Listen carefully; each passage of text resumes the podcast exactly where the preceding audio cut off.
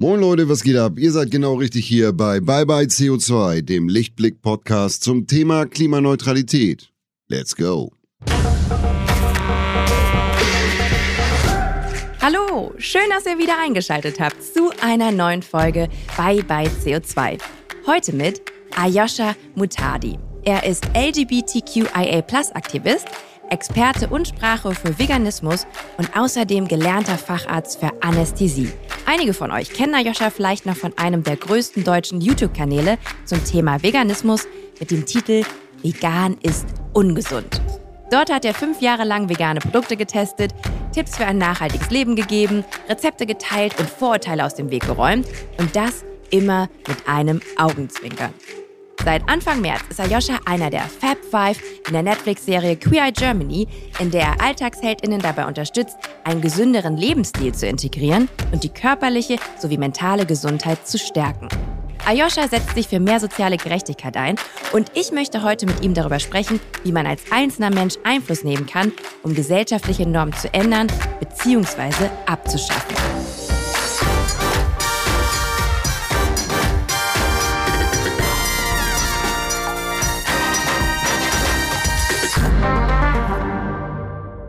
Hallo Ayosha.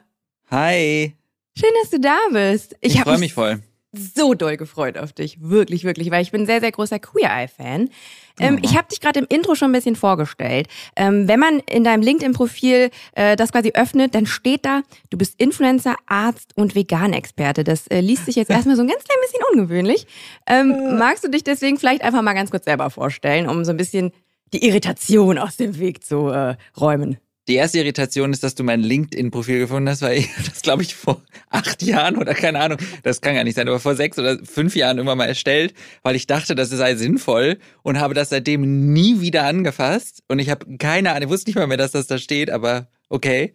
Ähm, also ich, das stimmt aber trotzdem. Also ich bin, äh, ich bin äh, Arzt. Ich habe sieben Jahre lang in der Klinik gearbeitet als Arzt äh, in der Anästhesie, auf der Intensivstation im OP ähm, und habe aber davor schon mit einem YouTube-Kanal angefangen, Vegan ist ungesund, bin darüber so ein bisschen in die Öffentlichkeit gekommen und äh, dann am Ende über die Öffentlichkeit quasi auch ähm, auf Netflix gelandet. Also die sind so quasi so auf mich aufmerksam geworden, weil ich mich eben schon viel mit Ernährung, Veganismus äh, und dann jetzt nach Queer Eye Germany auch viel mit den äh, Queer Topics ähm, auseinandersetze.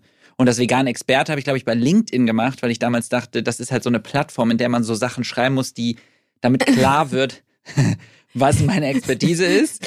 äh, und da ich mich wirklich sehr intensiv und sehr lange mit dem Thema auseinandergesetzt habe, ja. Mir geht es mit meinem LinkedIn-Profil übrigens auch so. Es gab irgendwann eine Zeit, ich glaube, da bin ich wieder zurück in die Selbstständigkeit und ich dachte so, um halt irgendwie Jobs zu akquirieren. Ähm, ich habe damals als Redakteurin gearbeitet und äh, dachte ich so, ich brauche ein LinkedIn-Profil und dieses andere da, dessen Namen ich jetzt schon wieder Xing, oder? Oh, schon ja, vergessen habe. mhm. Und ähm, ja, und ich habe die auch einmal quasi ins Leben gerufen und nie wieder angefasst. Und einmal im Jahr, wenn ich Geburtstag habe, rattern da da immer so Nachrichten rein und dann ganz, ganz viele Monate später entdecke ich die dann und lies die und denke mir mal so, ach, wie schön, dass mir so viele Leute gratuliert haben. Ich habe es gar nicht mitbekommen. Good Ähm, point. Good point. Ich muss mal wieder checken. Wäre ja auch witzig, Ja. dass mir, wenn mir da ganz viele Leute schreiben oder folgen vielleicht sogar. Ja, safe auf jeden Fall. Und manchmal kommen dann halt auch so Leute, die dir, also bei, in meinem Fall dann halt, die irgendwelche Reportagen von mir gesehen haben und dann dazu was schreiben, oft nette Sachen. Also ja, es ist immer so wie so ein Überraschungsei, was man halt so ganz hinten in der Ecke vom Küchenschrank irgendwie vergessen und hat und dann wiederfindet und sich denkt, ach cool. Ähm, hey, Queer Eye, du hast es gerade schon angesprochen und äh, wie ich ja auch gerade schon gespoilert habe, ich bin ein riesengroßer Queer Eye-Fan. Ich habe es tatsächlich so im ersten Lockdown entdeckt, also die US-Version und habe es komplett durchgebinged. An dieser Stelle meine Frage, wer ist denn dein ähm, Favorite Fab Five von der US-Version? Ähm, also, ich, das, das Ding ist, ich bin jetzt natürlich ein bisschen ge, also wie nennt sich das Deutsche, gebiased. Also äh, ich habe, ich gehe mit, ge, ge, ge, ich bin beeinflusst. Ich bin beeinflusst, weil ich habe Bobby getroffen. Ähm, ich habe Bobby in auf Mallorca getroffen. Das war kurz vor kurz vor Release von Queer Eye Germany. Und ähm, seitdem muss ich sagen, ist er mein Favorite, weil und ich würde sogar sagen, dass er auch er ist off-camera auf jeden Fall viel offener und lustiger. Also ich, er ist total der quirlige, überdrehte, lustige Typ eigentlich. Und das kommt in der Sendung ja gar nicht so doll rüber. Voll, der wäre auch auf meiner Liste ganz unten. Ja, und Leider. äh, ja, same. Also ich fand tatsächlich bei mir auch vorher so ein bisschen so meh. Ähm, und ja, insofern ist Bobby meine Antwort tatsächlich jetzt. Was war das für ein Anlass? Warum habt ihr euch da gesehen? Naja, er hat uns tatsächlich bei Instagram gratuliert zu, zu also hat uns geschrieben, er war auch der Einzige, der uns geschrieben hat, was ich übrigens auch super sympathisch finde. Äh, er hat uns congratulated, welcome to the Queer Eye Family, hat er geschrieben und ähm, dann hat er geschrieben, dass er also quasi irgendwie sowieso so einen Europe-Trip plant und Leni wohnt ja auf Mallorca. Und dann hat, hat er gesagt, ja, ich komme dich besuchen. Und dann habe ich halt gesagt, dann komme ich Leni besuchen. Und dann treffe ich Bobby. Oh mein Gott! Ja. Ja. Also mein Favorite US-Queer, äh, also ich, mein Favorite ja. US äh, Fab Five ist Jonathan natürlich. Geht, glaube ich, vielen so. Ja, yes, Queen. Ähm, und Anthony. Echt? Ja, voll. Interesting. Nee, ich hatte mit Anthony immer so ein bisschen. Mein Struggle mit Anthony war, dass ich immer so dachte, oh, ich weiß ja inzwischen auch, dass es nicht so leicht ist. Ne? Man hat ja irgendwie, man als außenstehende Person denkt man immer so, wieso machst du nicht das und das? Das ist ja immer, fällt einem ja immer leichter, wenn man irgendwie Fernsehen guckt. Dann ist es immer leichter zu urteilen, wenn man nicht wirklich da ist. Aber ich habe immer, mich hat ein bisschen gestört, dass er Dinge gemacht hat, die aus meiner Perspektive oft nicht so 100% gepasst haben oder halt einfach zu irgendwie einem Koch gegangen ist und gesagt, wir machen jetzt einfach was. Äh, ich hatte manchmal das Gefühl, es ist nicht so 100% durchdacht. Also, wir haben jetzt schon sehr, sehr viel über Queer gesprochen. Ähm, Anfang März ist Queer nämlich auch in Deutschland gestartet. Und ich würde jetzt mal sagen, du bist so ein bisschen das deutsche Pendant zu ähm, Anthony. Ähm, erzähl mal so ein bisschen, was ist deine Aufgabe bei Queer Eye? Und für alle Leute, die sich jetzt die letzten fünf Minuten gedacht haben, worüber reden die? Kannst du noch mal ganz kurz erklären, was das für ein Format ist? Also, es ist tatsächlich gar nicht so leicht, das kurz zu erklären, finde ich, weil im klassischen Sinne ist es tatsächlich ein Makeover-Format. Aber, hier kommt ein großes Aber, es ist kein klassisches Makeover-Format aller wir gehen da rein und wir stülpen denen irgendwas über und sagen denen, so machst du es besser und hauen ab, sondern ich finde, das, was die Sendung ausmacht, ähm, vor allem bei uns in Deutschland, ist, dass es sehr auf Augenhöhe ist, also sehr, sehr respektvoll. Wir versuchen die Menschen nicht zu verändern, sondern eher so einen kleinen Reminder zu geben. Ähm, und was ich auch total wichtig finde, ich finde, dass diese Sendung ein unglaubliches Wohlfühlformat ist. Voll. Also ich finde, so das, was die Sendung in, in Deutschland, aber auch Queer USA ausmacht, ist, dass man sich nach jeder Folge irgendwie glücklicher fühlt als vorher. Man hat das Gefühl, weiß ich nicht, man verliert irgendwie oft den Glauben an die Menschheit und denkt, da sind nur noch so Scheißmenschen irgendwie unterwegs und dann guckt man das und denkt sich, ach nee, es gibt noch so viele schöne, tolle Menschen da draußen. Und das ist das, was mir so viel Spaß gemacht hat, ähm, auch beim Gucken ich hatte auch Sorge natürlich, ne? Also ich finde ganz oft auch deutsche Formate, die übernommen werden, da denke ich mir oft so, oh, Alter. Mm, ich weiß, bisschen, was du redest. Bisschen unangenehm. Aber das äh, tatsächlich cringe ist das Wort. Ja, tatsächlich äh, finde ich, ist es wirklich nicht cringe geworden, es ist wirklich schön geworden. Und ich bin ganz, ganz stolz und vor allem natürlich einfach auch über German Queer Representation einfach. Also ich, ähm, genau, ich habe, äh, also ich kenne alle US-Folgen eigentlich. Ich habe einige von der deutschen Version auch gesehen. Ich muss sagen, ich musste mich ein bisschen daran gewöhnen, dass das jetzt halt einfach in dem Fall in Deutschland spielt, aber fand auch genau das, was du gerade erwähnt hast, dass es dann halt eben, dass ihr die Leute dann nicht irgendwie komplett so umdrehen wollt. Und ähm, ich finde sowieso, das finde ich halt an der US-Version so gut, dass man auch merkt, okay, die Leute nehmen da wirklich was mit und man hat nicht das Gefühl, in drei Monaten spätestens sieht's da wieder wie Huller aus und die Leute genau. ziehen sich wieder sonst, sondern äh, man hat das Gefühl, dass es tatsächlich allen Leuten einen richtigen Anstoßer gibt und es genau. tatsächlich ähm, eine Umkehr schafft bei vielen. Mhm. Bei so einem Projekt mitwirken zu dürfen, ist sicherlich eine große Ehre. Wie hast du dich denn gefühlt, als du damals die Anfrage bekommen hast, aber vor allem in dem Moment, als klar war, dass du ein Teil der Show sein wirst? Boah, das ist krass. Also, du hast mir das gerade gesagt und ich habe in dem Moment dann zurückgedacht und ich krieg dann immer sofort wieder Herzrasen, weil ich weiß genau, als die Anfrage kam, wirklich, habe ich gedacht, okay, das ist viel zu krass. Und ich habe äh, natürlich gedacht, das wäre ein Traum, weil ich weiß, dass der Zeitpunkt, als das kam, diese E-Mail, diese kryptische E-Mail, bei der ich eigentlich sofort wusste, worum es geht, ähm, da ging es mir sehr schlecht. Also da war einfach gerade super viel los, beruflich vor allem. Ähm, und ich habe einfach gedacht, hey, das ist irgendwie ein krasser Zufall, dass jetzt so eine Anfrage kommt. Und ich habe einfach gesagt, ich mache das. Also ich, ne, ich, ich würde das super gerne machen, ich habe Interesse, aber das war erstmal überhaupt der Casting-Prozess und der, war, der hat sich wirklich so in die Länge gezogen. Dann kam noch Corona.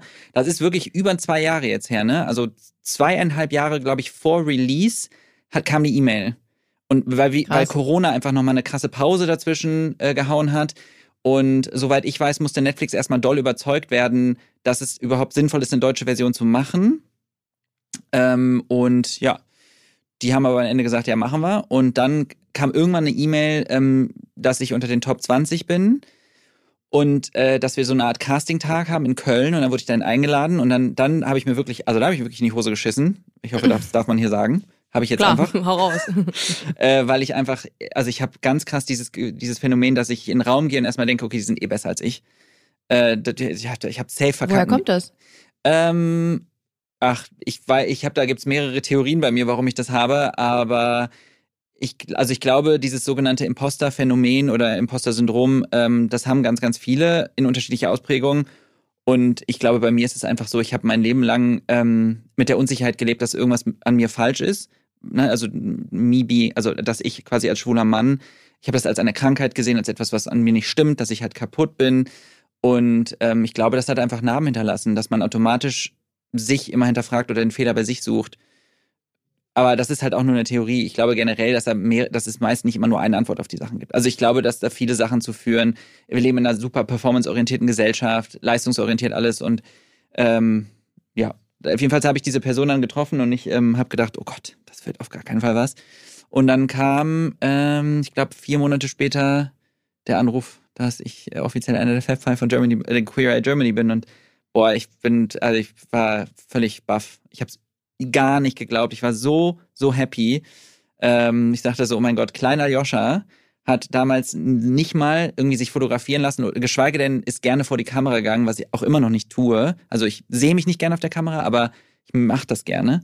Mhm. Und ich hätte damals das nie geglaubt, dass ich an so einen Punkt komme. Und ich hätte es so, so, so gerne, also das, was ich jetzt mache, hätte ich als Kind halt so krass gebraucht. Jemanden im Fernsehen, der mir das Gefühl gibt, okay, so zu sein, wie ich bin.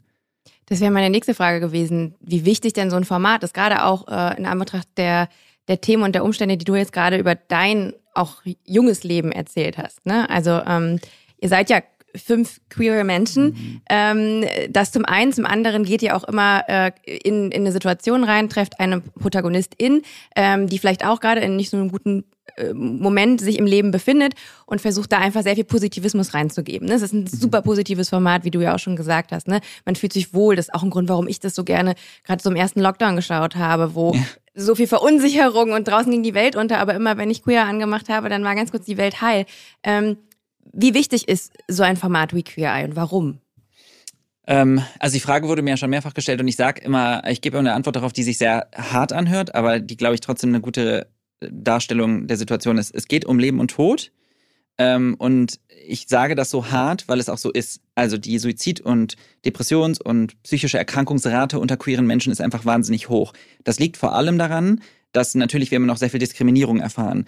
Auch wenn Menschen, die selber nicht davon betroffen sind, sagen, ach, das ist doch alles schon viel besser geworden, überall hängen Regen, Regenbogenflaggen und es wird immer alles bunter und die Leute dürfen noch machen, was sie wollen und diese verrückten Pronomen. Ähm, Menschen vergessen, dass wir einfach jetzt anfangen, Sichtbarkeit zu bekommen und dass diese Sichtbarkeit eben zu einer Art Normalität führt und diese Normalität eben Diskriminierungserfahrung reduzieren kann. Und wenn ich zurückdenke an meine Kindheit, das habe ich eben schon mal angeschnitten, ey, ich hätte, ich hätte alles darum gegeben, dass ich so eine Sendung angemacht hätte und einfach eine Person gesehen hätte, die mir das Gefühl gibt, das, was du fühlst und was du bist, ist nicht krank, ist nicht falsch, ist nicht schlecht. Das ist okay. Es gibt andere Menschen, die sind genauso wie du. Und jetzt siehst du die endlich mal. Du siehst etwas auf dem Bildschirm, was ganz viele andere Menschen auch sehen, was dir das Gefühl gibt, ey, ich bin nicht alleine mit der Scheiße. Und diese Person ist so selbstbewusst und die lebt das einfach. Und wie cool ist das? Und ich, genau das, glaube ich, brauchen wir. Wir brauchen Menschen, die sich gesehen und gehört fühlen, ähm, um Diskriminierungserfahrungen einfach zu reduzieren. Wir brauchen natürlich auch viel Aufklärung. Wir brauchen, es gehört natürlich auch noch mehr dazu. Wir brauchen Schutzmechanismen. Aber ich glaube, das ist einer der wichtigsten Hebel, die wir leisten können, Sichtbarkeit. Wie sehr frustriert es sich manchmal vielleicht auch, dass gerade solche Dinge, also ich, es, es, gibt ein bisschen Vergleichbarkeiten auch mit zum Beispiel dem Thema, äh, das was auch unser Hauptthema normalerweise ist bei diesem Podcast hier, Klimaneutralität. Ähm, alles das, was wir so versuchen, um es abzuwenden, ähm, wirkt immer wie so ein kleiner Tropfen auf den heißen Stein. Ja. Ähm, man muss immer diese ganz, ganz kleinen Schritte gehen. Und wie du auch sagst, wir sind, auch was Thema Diskriminierung angeht von queeren Menschen, auch halt gerade so gefühlt am Anfang von einem Prozess in die richtige Richtung. Ist es dann Mhm. manchmal für dich schon auch frustrierend, dass du dir denkst, boah, können wir mal ein paar Schritte mehr, ein paar größere Schritte zusammengehen? Oder bist du da geduldig und sagst, nee, sowas braucht dann eben auch seine Zeit? Ähm, Das ist tagesformabhängig. okay. Äh, wie bei vielen Sachen. Also ich habe wirklich Tage, an denen ich denke, ach guck mal, es wird jetzt alles besser. Dass ich bin, vergesse halt oft, dass ich mich in so einer Blase bewege. Und ich glaube, das geht uns allen so, dass wir dann so das Gefühl haben, naja, es passiert ja viel. Ähm, und ich war letztens in einer, ich habe einen, einen Vortrag gehalten, beziehungsweise es war mehr so ein Interview in der Uni. Da ging es eben auch um äh, das Thema Klima und Aktivismus und äh, vegane Ernährung. Und dann habe ich voll viel darüber geredet und habe irgendwann so die Leute angeguckt und meinte so, gibt es hier irgendjemanden in diesem Raum, der nicht meiner Meinung ist? Also, dass es darum geht, dass wir was ändern müssen. Keiner ist aufgestanden, hat sie irgendwas gesagt. Ich so, ja. So, und da haben wir das Problem. Wir, wir, halt, ich halte jetzt hier einen Vortrag zum Thema Nachhaltigkeit in einem Raum voller Menschen, die das genauso sehen wie ich. Wer hier nämlich einig sitzen müsste, sind PolitikerInnen, die mir jetzt zuhören und endlich mal fucking das ernst nehmen, was wir schon die ganze Zeit sagen. Und diese junge Generation, die hier sitzt, die dafür kämpft, ja, und sich den Arsch aufreißt. Und das ist letztlich bei diesen Queer Topics genauso. Es gibt immer diese Gruppe an Menschen, die privilegiert sind. Und privilegiert, also privilegiert sage ich jetzt äh, im Sinne von, sind von dieser Form der Diskriminierung nicht betroffen oder man ist eben von etwas nicht akut betroffen, wie zum Beispiel auch wir vom Klima.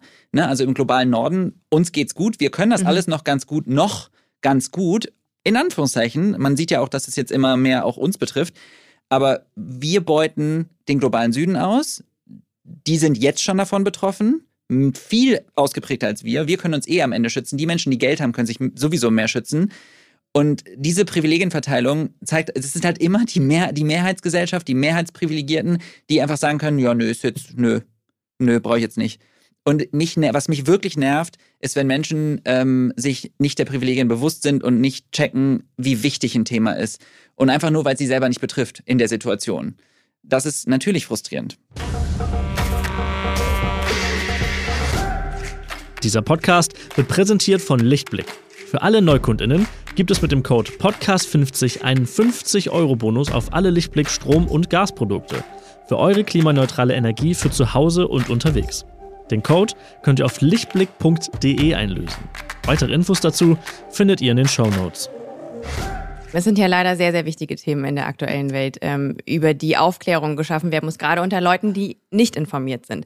Ich finde es immer auch schwierig, ne? Weil ist es auch. also die Fronten sind unfassbar verhärtet. Mhm. Also ich habe vielleicht durch meine Arbeit hier und da dann doch mehr Berührungspunkte, weil ich ja quasi mhm. für einen Privatfernsehsender arbeite und da kommt auch viel Feedback und das Feedback zeigt auch so ein bisschen, was da noch für Arbeit und Aufklärungsarbeit zu leisten ist. Und ich frage mich immer so, wie gehe ich da in den Dialog? So, dass es halt quasi auch zielführend ist. Ah, und das ist das Frustrierende an der Sache. Ich glaube, ich glaube am Ende immer noch, dass die Art und Weise, wie wir miteinander diskutieren und kommunizieren, ausschlaggebend ist.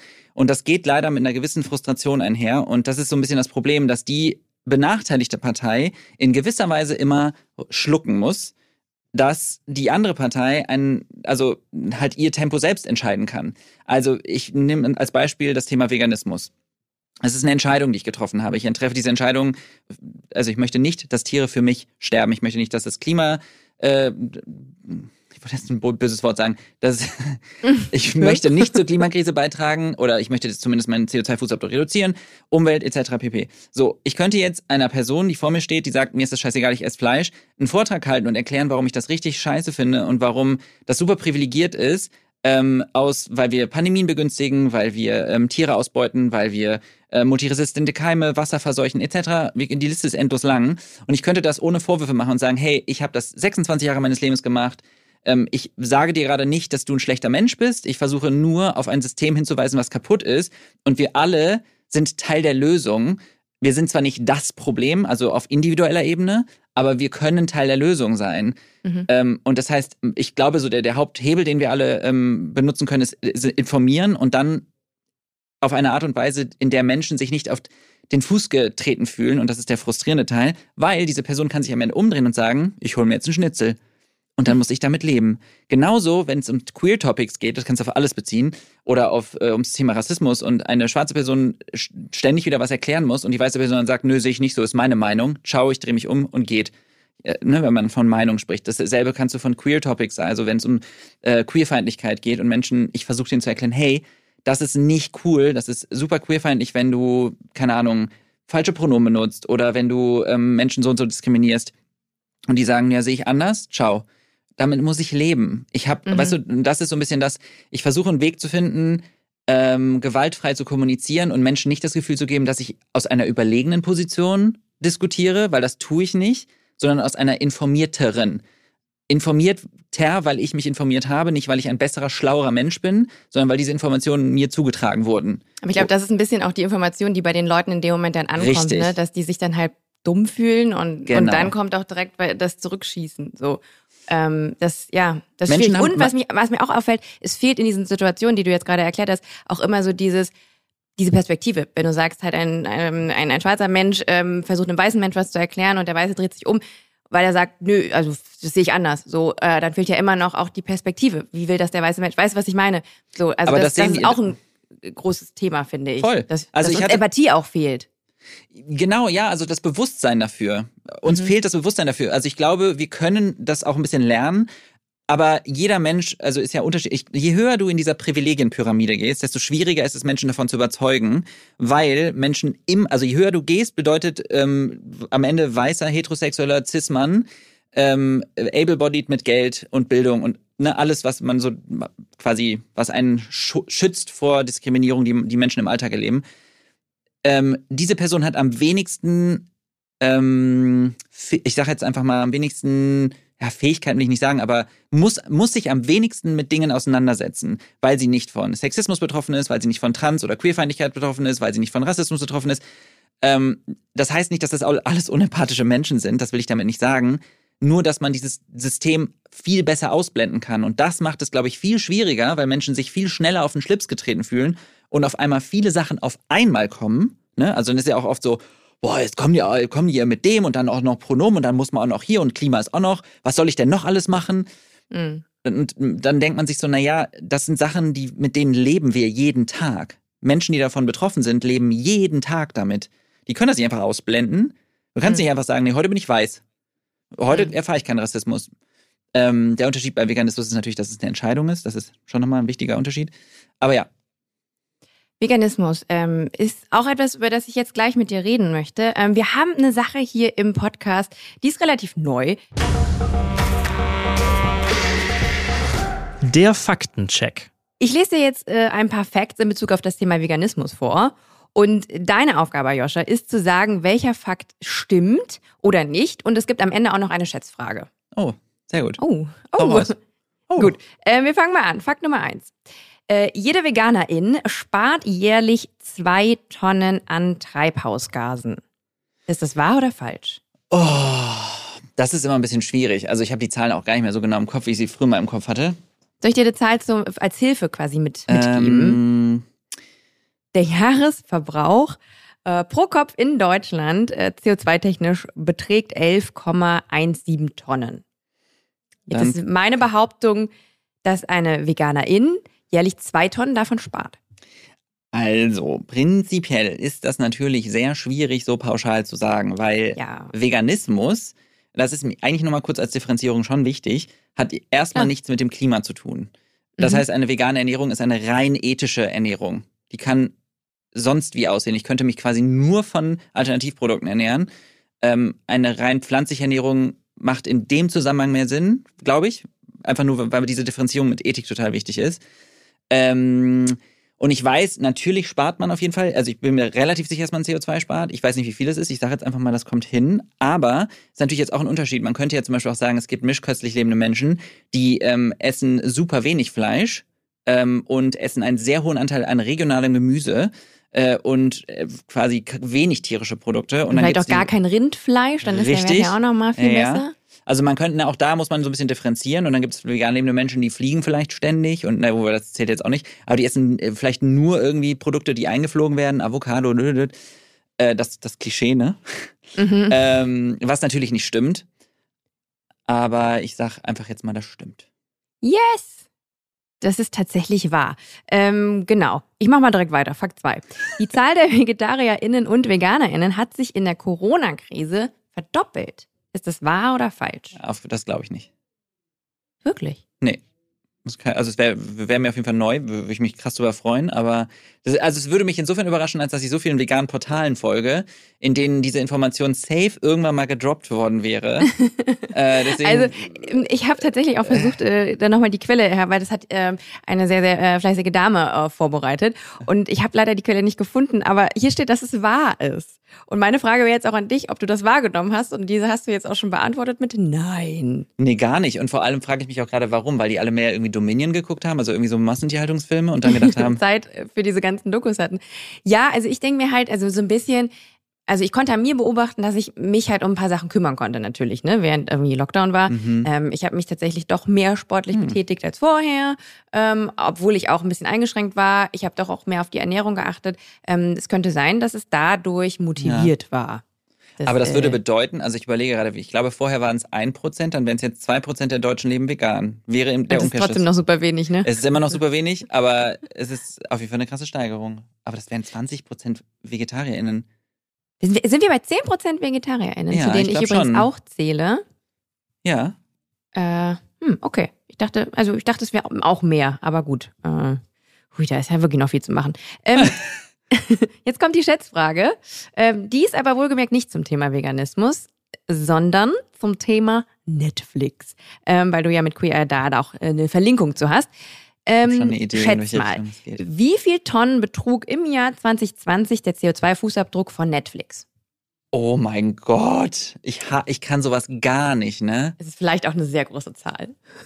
also ich weiß, dass ja Streamingdienste extrem viel durch die Kühlung äh, extrem viel CO2 verbrauchen und das ja, glaube ich, ich glaube sogar, dass Internetpornos, war das nicht einer der, der äh, höchsten CO2 ähm, Stream von Pornos? Du meinst jetzt auch in der Corona-Krise? Ja. Das, da, ja, ja, ich habe auch sowas gehört. Also tatsächlich ist es zum einen natürlich auch Serverleistung und so, aber eben auch die Produktion. Also genau, das Drehen ah, halt okay. von diesem ganzen Content, unter anderem auch euch. Äh, hier vier Monate Queer Eye Produktion. Zählt da auch mit rein übrigens. Ja, immerhin war ich vegan. das ähm, hat den auf jeden Fall ein bisschen verkleinert. Ähm, rat doch einfach. Ja, das Ding ist, ich kann halt, ich kann jetzt irgendwas sagen und dann sagst du, oh mein Gott, das ist so weit weg in beide Richtungen. Oh, ähm, keine Ahnung, 600.000. Ja, so mega schlecht ist das nicht. Tonnen? Ähm, eine Million. Oh. 1,1 Millionen. Okay, um, aber es ist nicht so schlimm.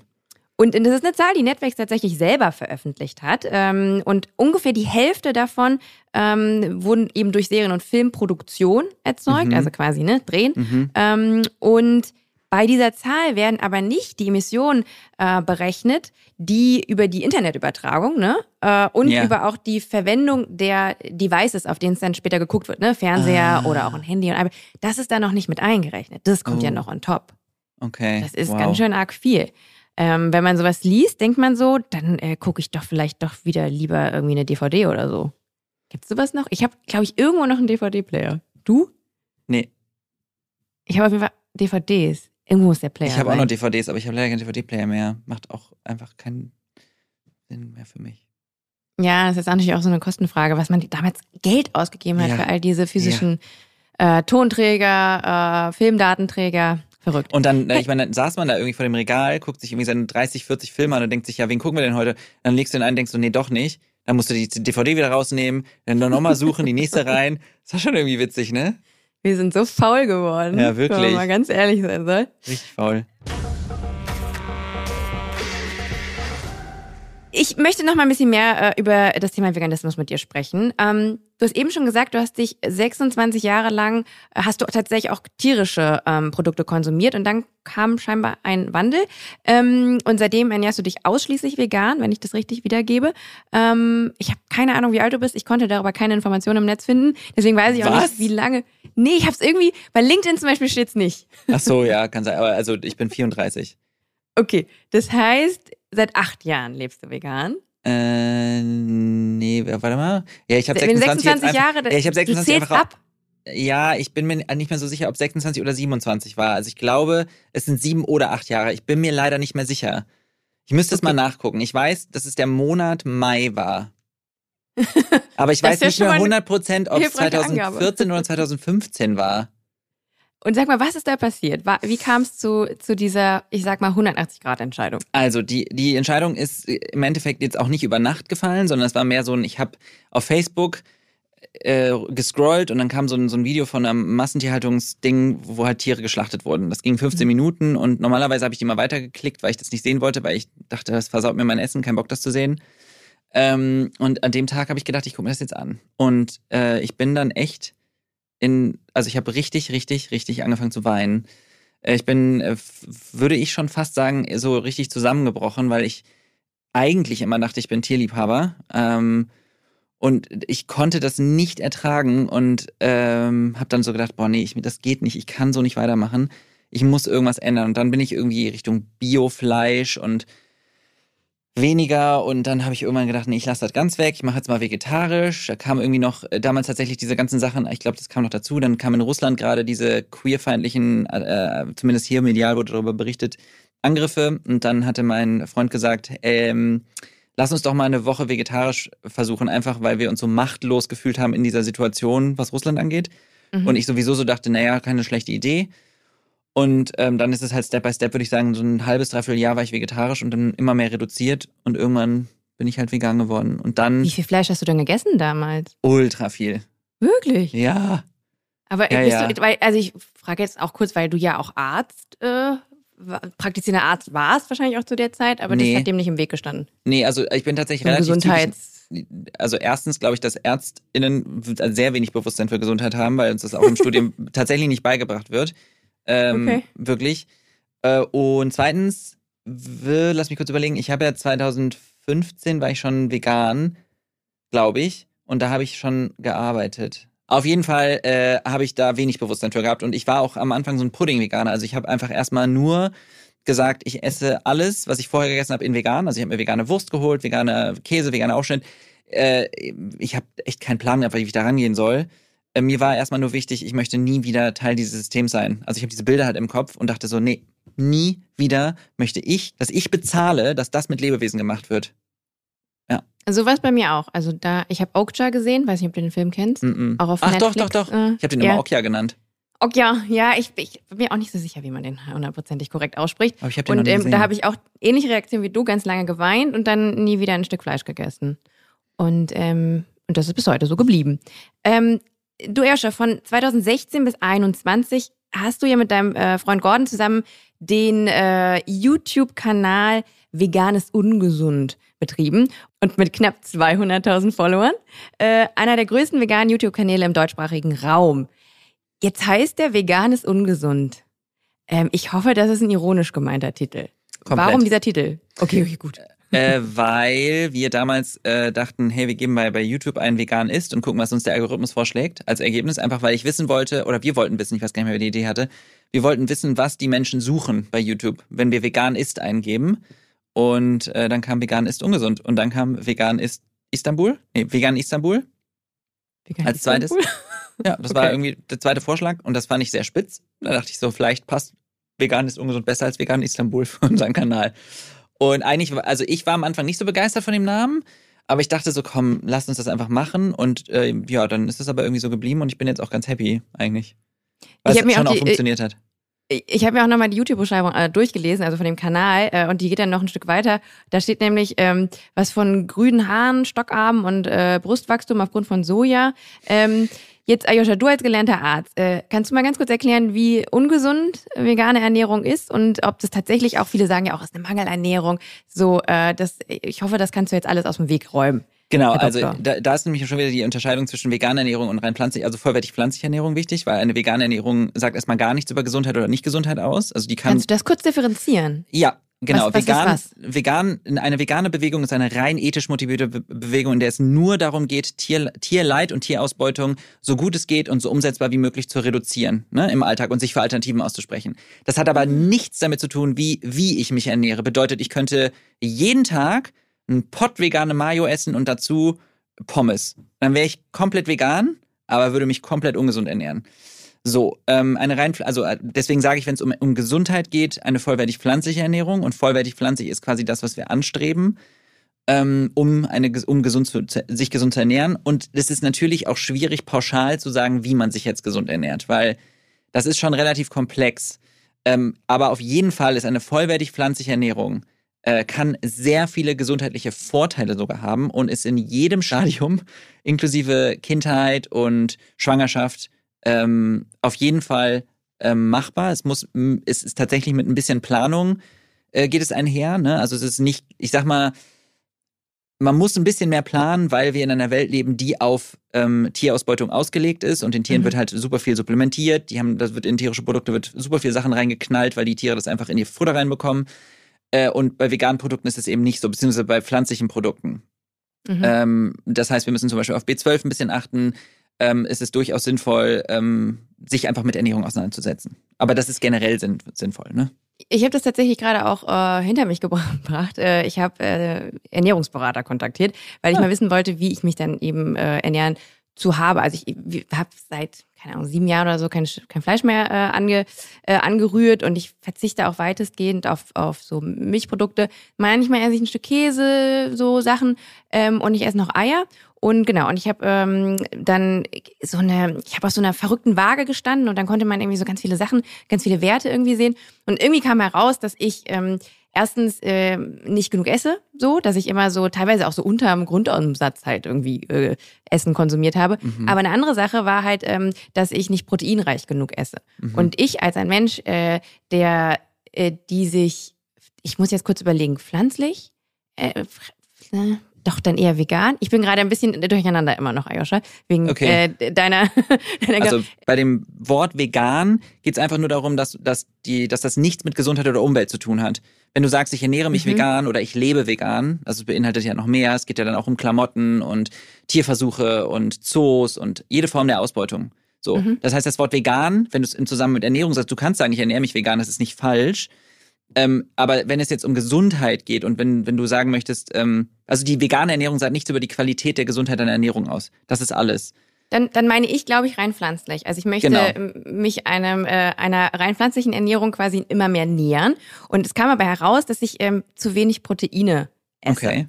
Und, ähm, und da war dann so ein bisschen das Problem, dass dann halt die, äh, die Idee der Ernährungsberater war, ähm, dass ich dann eben das über, über zum Beispiel Whey-Proteinpulver, was ja halt auch ein Milchprodukt ist, ähm, und okay, halt wow. über Magerquark zum Beispiel oder äh, all solche Sachen. Auf einmal waren diese ganzen Dinge wieder auf meiner Einkaufsliste, wo ich so dachte, hä, aber das wollte ich doch alles nicht mehr. Ähm, aber es gibt natürlich auch Proteine in, in pflanzlichen äh, Lebensmitteln. Also das, alles, was Pups, Pups, Pupse verursacht zum Beispiel, also Bohnen. Ja, ja, aber vor allem ist das Spannende, ist ja, also Proteine bestehen ja aus Aminosäuren und Aminosäureketten und alle Aminosäuren kommen ursprünglich aus Pflanzen. Alle. So. Das heißt, äh, okay. wir, wir müssen im Endeffekt, also natürlich ist es, es geht so ein bisschen ähm, darum, wie wir Pflanzen kombinieren. Also es geht dann, man, also es gibt dann natürlich Leute, die sagen, die Qualität ist eine andere, weil die anders aufgenommen werden. Ähm, das stimmt in Teilen, aber das ist auch der Grund, warum wir bei Pflanzen verschiedene Pflanzen nehmen. Wir essen ja nicht einfach nur ein Kilo Linsen. Und alle Lebensmittel enthalten Proteine in unterschiedlichem Ausmaß, also Aminosäuren. Und sehr gute Proteinquellen zum Beispiel sind auf jeden Fall Soja, egal in welcher Form, ne? also ob es jetzt Tofu ist, ob es Tempeh ist oder ob es eben Sojabohnen sind. Ähm, Bohnen generell, Linsen, Hülsenfrüchte, wie du schon gesagt hast. Ähm, auch Vollkornprodukte enthalten Eiweiß, also Vollkornnudeln, ähm, äh, was gibt's noch? Ähm, Haferflocken, Mhm. Ähm, die waren auch, das, das war auch alles auf der Liste übrigens. Genau, äh, Nüsse, Samen enthalten auch relativ viel Protein. Da isst man natürlich nicht so massiv viel von, aber die enthalten auch viel Protein. Äh, auch auch äh, Blattspinat und Brokkoli enthält Protein. Also ne, es, es gibt quasi nichts.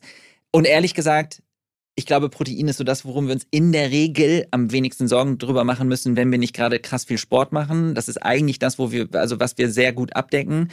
In der Regel, ähm, das bedeutet nicht, dass man nicht darauf achten sollte, so, aber ich glaube, um Proteinmangel zu rutschen, ist, muss man tatsächlich schon einiges leisten. Du weißt ja auch nicht, wie definiert ich gerne aussehen möchte in einem halben Jahr.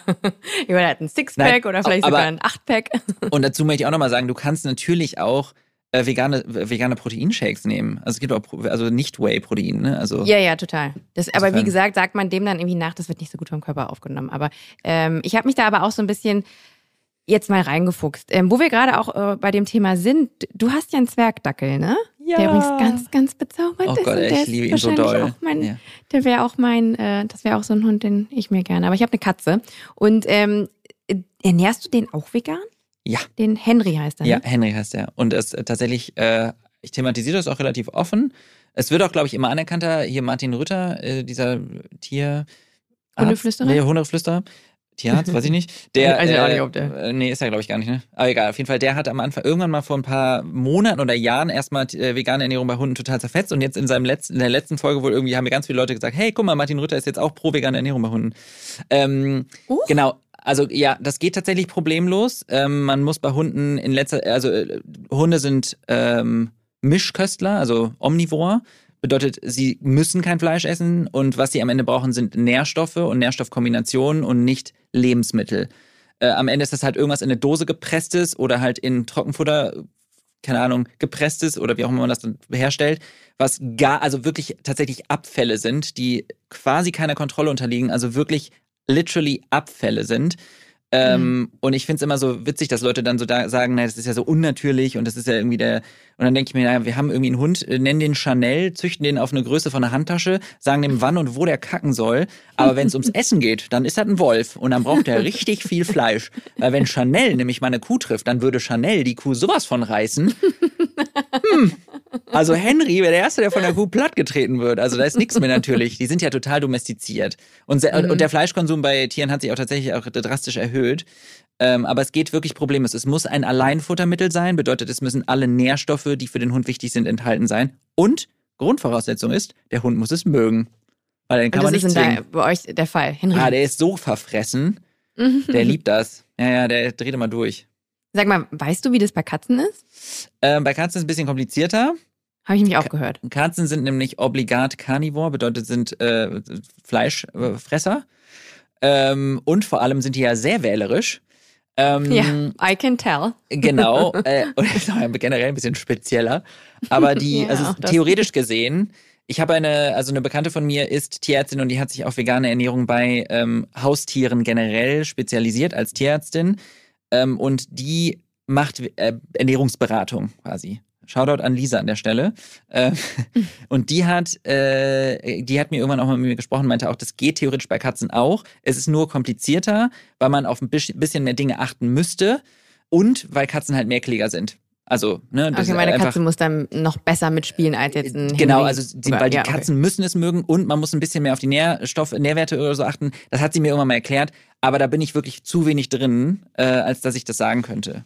Okay, vielleicht muss mir dann nochmal eine Nummer oder so weiterleiten. Aber das ist Freundin. tatsächlich ein Thema, da zerfetzen dich die Leute im Internet. Also bei Katzen hört der Spaß auf. Bei Hunden inzwischen, größtenteils sagen die Leute so, ja, das ist okay, meinetwegen, wo die Hemmung herkommt, I don't know, aber Mhm. ähm, also, weil, wie gesagt, das, was in dem Hundefutter drin ist, ist zu 99% Müll.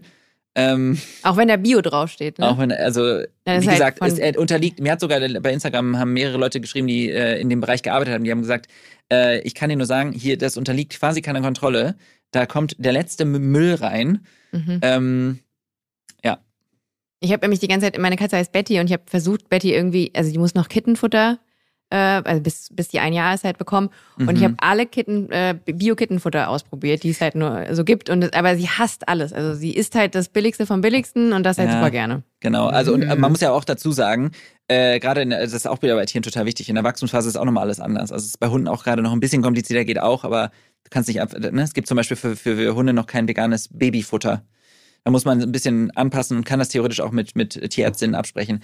Aber was da auch da, was ich auch da sage, was ich auch bei Menschen sage, Leute, äh, für mich ist es so, ich freue mich über jeden Menschen, der versucht, den, Pro den Konsum tierischer Produkte erstmal zu reduzieren. Und wenn ich dich nicht überzeugt bekomme, deinen Hund vegan zu ernähren, dann ersetzt doch zumindest Leckerlis. So, Mhm. ne, also das geht doch total problemlos. Und das geht auch bei Katzen. Also keine Katze stirbt von veganen Leckerlis und kein Hund stirbt von veganen Leckerlis. Und wenn die die mögen, und ich kann euch versprechen, zum Beispiel die Marke, das ist jetzt unbezahlt, äh, Vecdog zum Beispiel oder Greta, ähm, Greta, wie, wie Greta Thunberg, Ah, okay. äh, da, die machen super Sachen und ähm, keiner bricht sich damit irgendwie eine Zacke aus dem, wie heißt das nochmal? Eine Krone aus dem, Zacke aus dem Kronen? Ein Zacker aus der Krone. Ja, Zacke aus der Krone. Ich bin richtig gut mit so Sprichwörtern. Ähm, ja Mensch, man- das ist doch gerade neu erfunden. Wenn man das äh, so ein bisschen reduziert. Also das ist ja auch schon mal ein Schritt. Ähm, du, ich habe auch gesehen, dass du dich äh, auch äh, für und mit Peter engagierst. Und in einem Video von denen, ich glaube auf deren YouTube-Kanal, ähm, sprichst du dich gegen Spezizismus aus. Kannst du ganz kurz erklären, was das ist und was das Problematische an, ich muss es jetzt nochmal sagen, Spezizismus ist? Gar nicht so Spezies. Speziesismus oder Spezies? Ich weiß es auch immer. Spezie- Ich glaube, es ist Speziesismus. Speziesismus. Speziesismus. Ismus. Nee, Speziesismus. Bist du sicher? Relativ, weil es ist, es ist Speziesismus, Dann weil, habe ich es mir falsch aufgeschrieben. Spe es aber geht- es geht um die Spezie. genau, es ist im Endeffekt so, also Rassismus ist äh, das Wort eigentlich auch schwierig, weil es geht ja nicht um, also das äh, Wort gibt's ja nicht mehr, aber äh, das bedeutet Diskriminierungserfahrung basierend auf, äh, wie man gelesen wird, äh, also der Herkunft, ähm, oder Sexismus basierend auf dem Geschlecht. Und bei Speziesismus ist es eben äh, Diskriminierungserfahrung basierend auf der Spezies, der man, äh, in die man geboren wird oder der man angehört. Bedeutet, äh, wir unterscheiden bei Tieren zwischen ähm, Haustieren, die wir haben, also Katzen, Hunden, Chanel. äh, Chanel der Chanel der, äh, dem, äh, der Chihuahua und eben Benita der Kuh. So. Weil Mhm. Benita, wobei wir geben den Tieren den, den bloß keine Namen, weil wenn die Namen haben, dann Die sind, finden wir die wenn auf hat die einmal. Nummer, oder? Also Genau, wenn die es eine Tierhaltungskuh ist, dann hat die halt eine Nummer. Genau, und die unter, es ist im Endeffekt die Unterscheidung zwischen ähm, Spezies und wir sagen bei diesen sogenannten Ausnutztieren, ich nenne sie immer so, denen wir ja selber den Namen gegeben haben. Wir haben sie einfach Ausnutztiere genannt oder Nutztiere. Nutztiere, ja. Genau. Ähm, d- ja, da ist es okay, dass wir die umbringen und züchten, nur für den Zweck zu sterben, obwohl wir es nicht müssen. Ähm, aber bei Haustieren wäre es ganz, ganz furchtbar. Also bei Hunden und Katzen würden ja alle sofort auf die Straße gehen und sagen, oh mein Gott, das Fest in China, äh, da, wie kann es nur sein, das ist so furchtbar. Und ja, es ist absolut furchtbar, aber letztlich machen wir genau das oder sehr ähnliches ähm, mit den äh, ganzen Wir anderen essen Tieren. Chanel. Halt. Und das ist übrigens auch total spannend, wenn du mit Leuten mal sprichst und äh, du, du gibst ihnen was zu essen und sagst, äh, äh, sagst ihnen, stell dir mal vor, dass was du gerade isst, ist Dackelfleisch oder Golden Retriever Fleisch oder Katzenfleisch. Oder die Tasche, die du trägst, ist aus, ähm, ist aus Katzenleder. Die meisten Leute gucken einen an und sagen so, boah, nee, äh, i. Und dann denke ich mir so, warum ist das denn i? Was, was ist denn quasi so der Punkt, der es bei den Tieren schlimmer macht, äh, wenn man eine Katze umbringt versus eine Kuh? Was macht die quasi die Kuh äh, was macht es aus, dass die Kuh es weniger verdient hat, ein Grundrecht zu bekommen, nämlich das Grundrecht zu leben und keinen Schmerz zugefügt zu bekommen oder ausgebeutet zu werden, versus der Katze? Oder Ich dem bin da Hund. vo- vollkommen bei dir. Das Aber also- ich, und- und auch ich auch das- nicht. Es wirkt oft so, wenn ich sowas erzähle, ne? Deswegen sage ich das mal wieder zwischendurch, als ob ich irgendwie hier so von oben herab rede. Ich habe 26, 27 Jahre, ich weiß es nicht, meines Lebens genau das in meinem Kopf gehabt und habe da nie drüber nachgedacht. Ähm, weil wir es eben auch, wir leben in so einem System, was es uns halt super leicht macht. Also wenn wir Mhm. auf die Straße gehen, was kriegst du davon mit? Du bist in einer Großstadt oder auf dem Dorf und es ist alles total schön. Auf dem Dorf siehst du vielleicht sogar noch die schönen die Kühe da auf der Weide. Ähm, wenn du in der Stadt bist, sie- siehst du halt irgendwo Plakate von irgendwelchen lustigen Burgern, die super lecker aussehen. Du gehst in den Supermarkt. Nirgendwo ist auch nur ansatzweise Tierhaltung zu sehen, Tierleid zu sehen oder überhaupt zu sehen, wo die Produkte herkommen, was für ein CO2-Fußabdruck die haben, was das mit dem Klima macht. Nichts davon sehen wir und alles normalisiert das. Ich glaube, ich verstehe jetzt auch mehr, weil meine nächste Frage ge wäre gewesen, ähm, du hast mal gesagt, dass Veganismus mehr als nur ein Ernährungstrend ist, sondern eine deutliche Systemkritik. Und ich glaube, Ja. das meinst du damit genau, oder? Genau, es ist, also mir ist das total wichtig zu sagen, es ist eine Systemkritik, weil ähm, ich möchte so ein bisschen die Verantwortung von dem Individuum auf das System und auf äh, die Politik nehmen, äh, nur nicht komplett, aber ne? Es ist ein System, was sich gegenseitig aufrechterhält. Das ist ja ein bisschen so wie ein strukturelles Problem, wir bei Rassismus oder so haben, dass eben alle Strukturen äh, in der Gesellschaft davon durchzogen sind und dass wir, ähm, wenn wir darüber nachdenken, wie die Schulzeit war und dass einfach nichts darüber besprochen wird, dass wir, dass wir keine Aufklärung erfahren und dass es eben immer als normal, natürlich und notwendig erscheint, dass wir Tiere konsumieren, bestimmte Tiere. Und ähm, dass, es, dass sich das eben durch alle Strukturen durchzieht und wir deswegen das Gefühl haben, das ist völlig normal, das gehört so. Du hast auch tatsächlich mal ähm, die Theorie in den Raum gestellt, dass bei Leuten, die selber Diskriminierung erfahren haben, es eine höhere Affini- Affinität in Bezug auf Veganismus gibt. Gerade deswegen, sagst du. Also das war tatsächlich muss, wichtig, dass du Theorie sagst, weil das äh, ich habe das das kann ich natürlich nicht prüfen. Äh, das ist meine persönliche meine persönliche Erfahrung mit Menschen, die Diskriminierung erfahren, ist, dass sie generell offener dafür sind, weil und meine Theorie da war, dass ich halt selber irgendwann diesen Moment hatte, in dem ich so dachte, okay, ich habe mir nie ausgesucht, dass ich dass ich queer bin. Das ist ich bin halt ich habe es halt einfach irgendwann festgestellt, der Weg äh, zu meinem zu meinem Coming Out ist quasi das, was äh, definiert wird über die Gesellschaft und über das, was meine Eltern und meine Freunde und Freundinnen und so machen. Aber ich war es halt immer und ich bin es immer und ich werde es immer sein. Ähm, ich habe also keine Entscheidung darüber gehabt, wie die Gesellschaft mich behandelt. wie ich wahrgenommen werde und dass Menschen mich für das verurteilen, was ich bin oder was ich sein möchte. Mhm. Ähm, und dieser Gedankengang, ähm, dass man versteht, wie, ähm, also wie, wie sich Machtlosigkeit anfühlt, hat mir ein bisschen geholfen, die Machtlosigkeit von diesen Lebewesen zu verstehen, nämlich in ein System geboren zu werden, in dem sie einfach kein Mitspracherecht haben. Sie werden geboren, um zu sterben. An dem Tag, an dem sie auf die Welt kommen, steht schon fest, dass sie sterben werden und wofür sie sterben werden. Und es steht fest, wie sie leben und dass sie keine Rechte haben und dass niemand sie sieht und dass niemand dabei ist, wenn sie sterben, wenn sie von ihrer Mama entrissen werden. All diese Sachen stehen von vornherein fest und die sind völlig egal. Und dieses Tier hat, kann noch so viel schreien und weinen und traurig sein und Schmerz empfinden. Das interessiert niemanden. Mhm. Und das ist das, was mich sehr berührt hat, ähm, weil ich so dachte, ich möchte nie wieder Teil dieses Systems sein. Und da sind wir wieder beim Thema Privilegien. Ich habe das Privileg, weil es kannst ja auch nicht, du kannst ja nicht irgendwo, ich kann nicht zu, zu irgendeinem indigenen Volk gehen und sagen, so, Kinders, ich räume jetzt mal hier auf, ihr werdet jetzt alle vegan. Äh, ich habe euch mal ein paar Produkte von der Rügenwalder Mühle mitgebracht. das geht ja nicht. Es, es, geht ja vor allem darum, dass Menschen, die das Privileg haben, die Zugang zu, zu, zu Informationen haben, zu Internet, die Ressourcen haben, die Zeit haben, sich damit aus, wobei das auch wieder eine Frage der Prioritäten ist. Ähm, ich, ich würde mir einfach wünschen, dass das alles transparenter behandelt wird von der Politik. Weil je mehr Transparenz das System hat, natürlich sind wir auch in gewisser Weise träge und faul und haben keinen Bock, uns zu verändern und mögen das äh, gerne Dinge so bleiben, wie sie sind. Aber trotzdem glaube ich, es würde sich schon viel ändern, wenn Menschen bewusst wird, was für ein immenses Leid wir damit auslösen. Mhm. Ich meine, es ist jetzt vielleicht ein krudes Beispiel, aber man hat jetzt auch gesehen, weißt du, 9-Euro-Ticket so und alle möglichen Leute benutzen jetzt halt die Öffis auch mehr. Ne? Und das ist natürlich auch etwas, was, was jetzt äh, politisch gut anders motiviert natürlich ähm, losgetreten worden ist.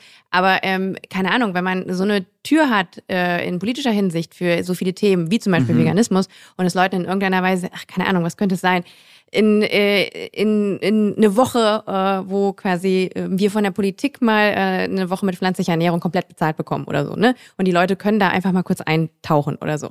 Ähm, ich glaube, ja, da, da würden sich dann auch viel, viele Leute damit auseinandersetzen. Es muss immer irgendwie, aber es muss immer irgendwie so ein Goodie dabei sein für die Menschen. Weißt du, was ich ja. meine? Das ist Menschen, schon auch ein bisschen traurig. Ja, voll, weil Menschen natürlich oft auch das Gefühl haben, man nimmt ihnen was weg. Und das ist, sind wir wieder bei der Diskussion, die wir am Anfang hatten.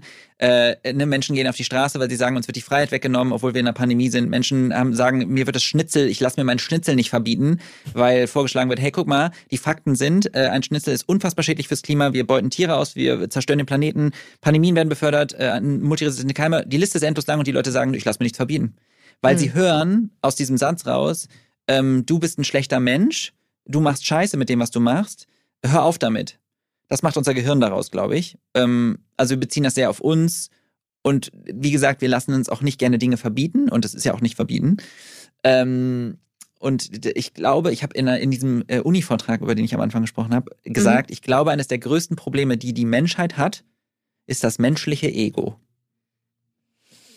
Ja, das kann ich, glaube ich, unterschreiben, ja. Vor allem, Fragile, Und das noch umso mehr. ähm, du, Erscha, wo wir jetzt gerade über Lösungen sprechen. Ja. Ähm, du sprichst oft von dem ganz oder gar nicht Prinzip und davon, dass das scheiße ist. Ähm, das verfluchst du. Ähm, das heißt also, du sagst, eine ganz oder gar nicht äh, Einstellung hilft nicht dabei, beispielsweise mehr Leute zum Veganismus zu führen. Warum? Also wenn es nach mir geht und ich mir das wünschen dürfte, dann würde ich natürlich okay. sagen, Leute, ich wünsche mir sowas von, dass alle sofort vegan werden, aber ich weiß, dass das sehr unrealistisch ist.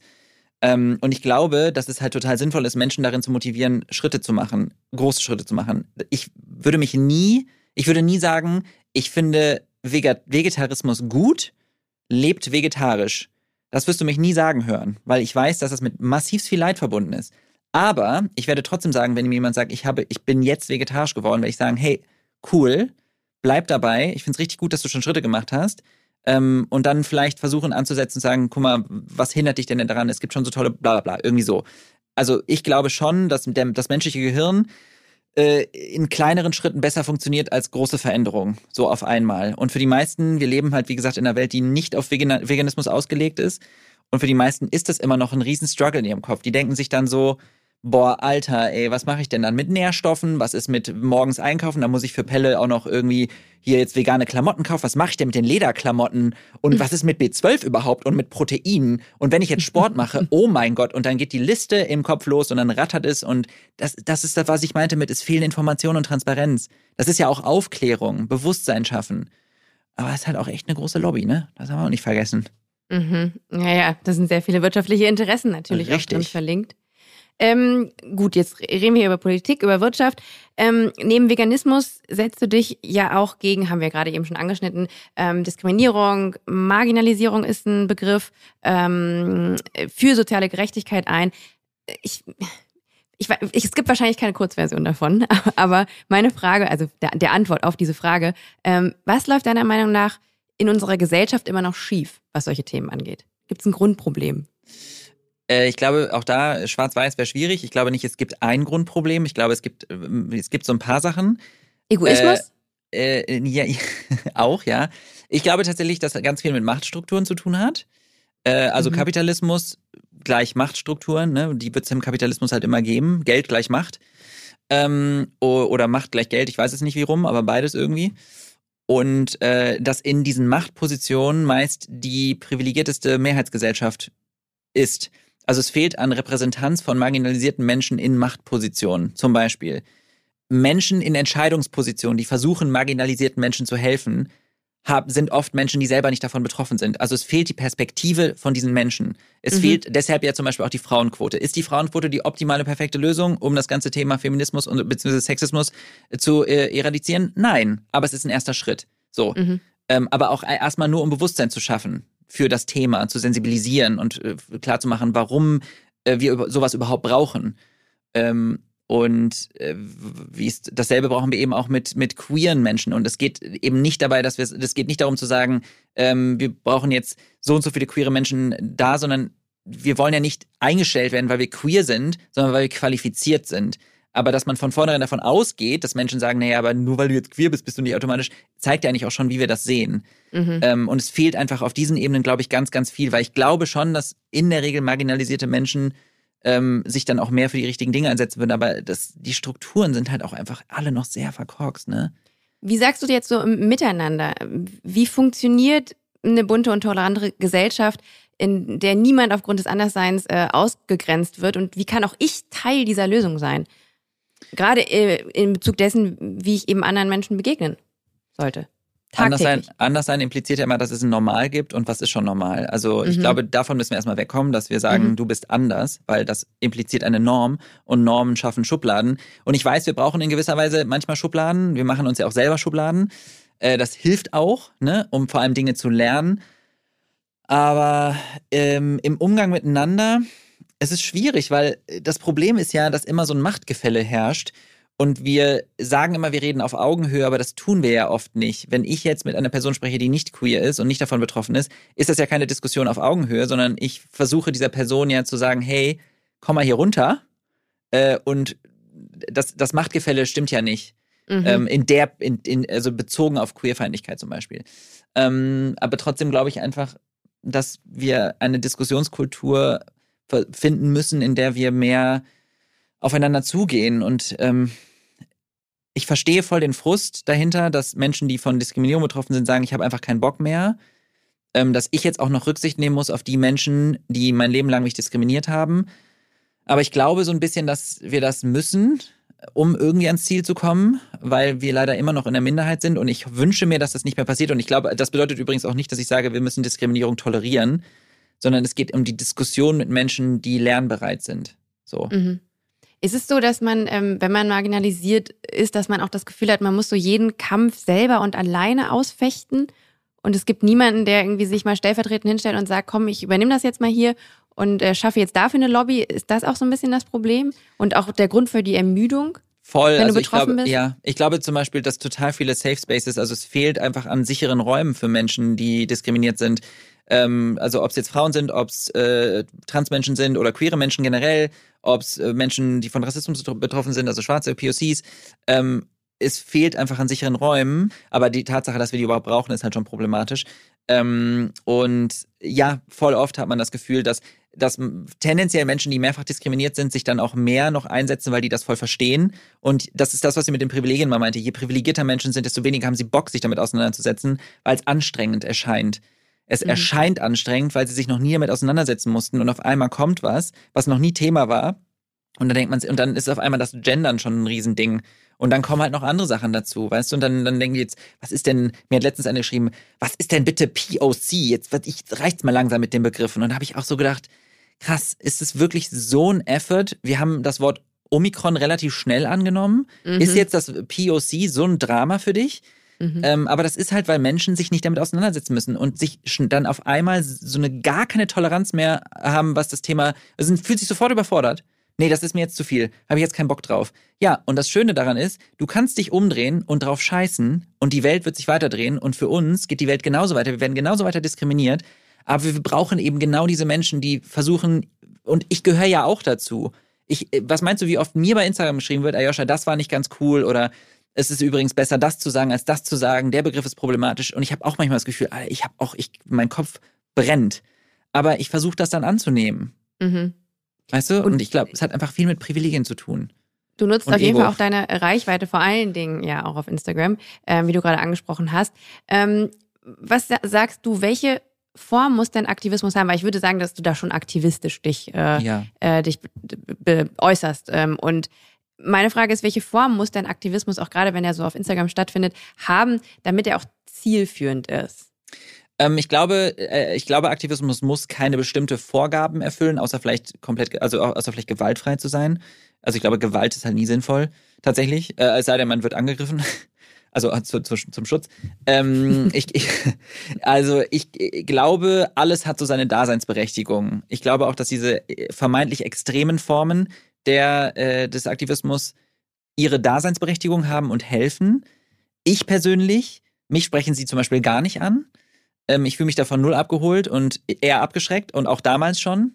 Mhm. Ähm, und ich glaube auch, das geht der Mehrheit, Mehrheitsgesellschaft so. Ich glaube, äh, der Mehrheitsgesellschaft würde es, also die Mehrheit würde sagen, es hilft, wenn es eine, eine relativ friedliche Kommunikation ist, bei der man möglichst verständnisvoll und ruhig diskutiert und Menschen keinen Vorwurf macht und das so ein bisschen entkräftigt und vor allem die Angst nimmt. Die Angst vor Veränderung und die Angst vor diesem großen, schlimmen Etwas und den Einschränkungen, die man dann noch im Leben hat, weil man ja gar nichts mehr sagen oder machen darf, weil man ja sonst direkt ein Monster ist und den Menschen klarzumachen, ihr dürft Fehler machen, das ist ein Prozess.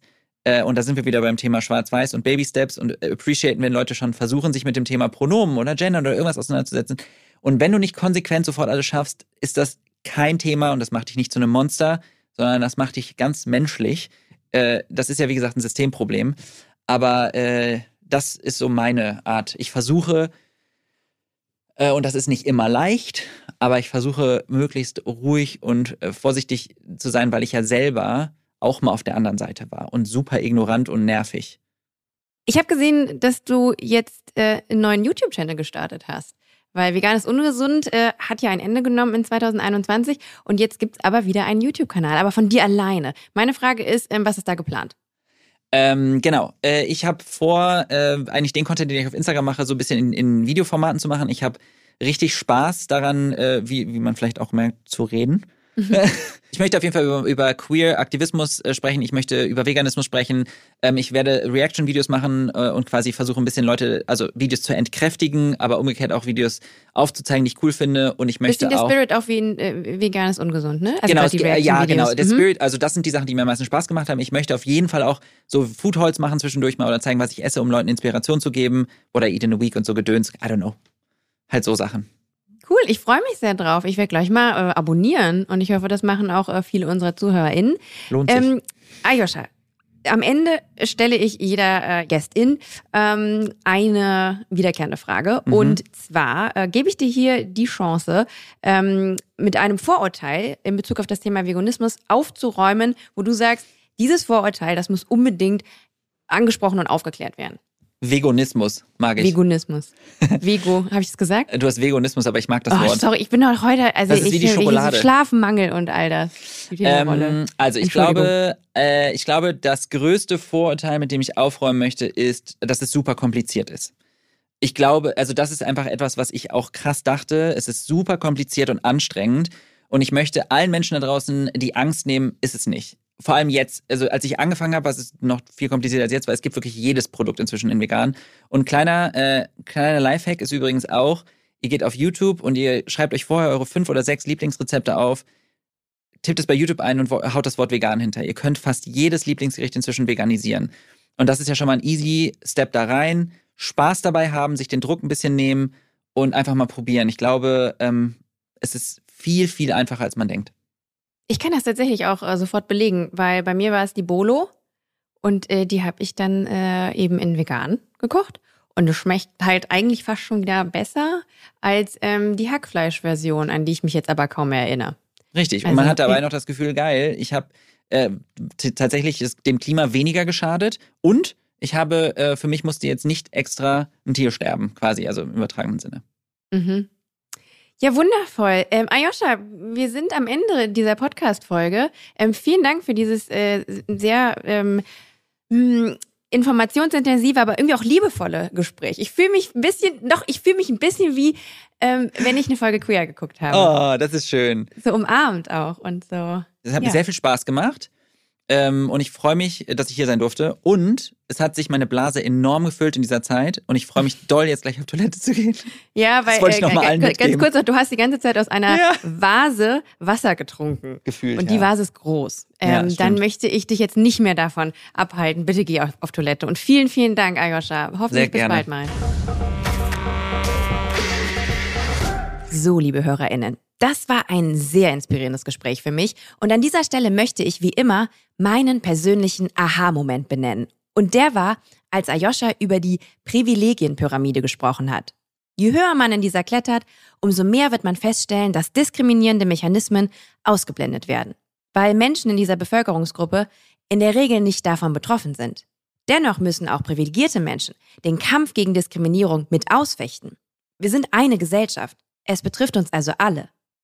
Lasst uns also offen und empathisch bleiben für die Probleme und Themen anderer und gemeinsam Lösungen finden.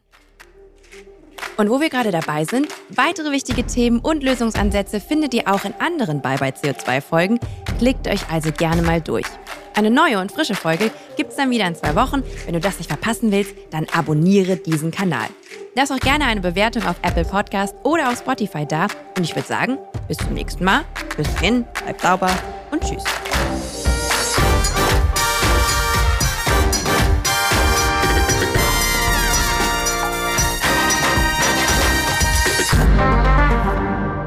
Eine Produktion von Podstars für Lichtblick.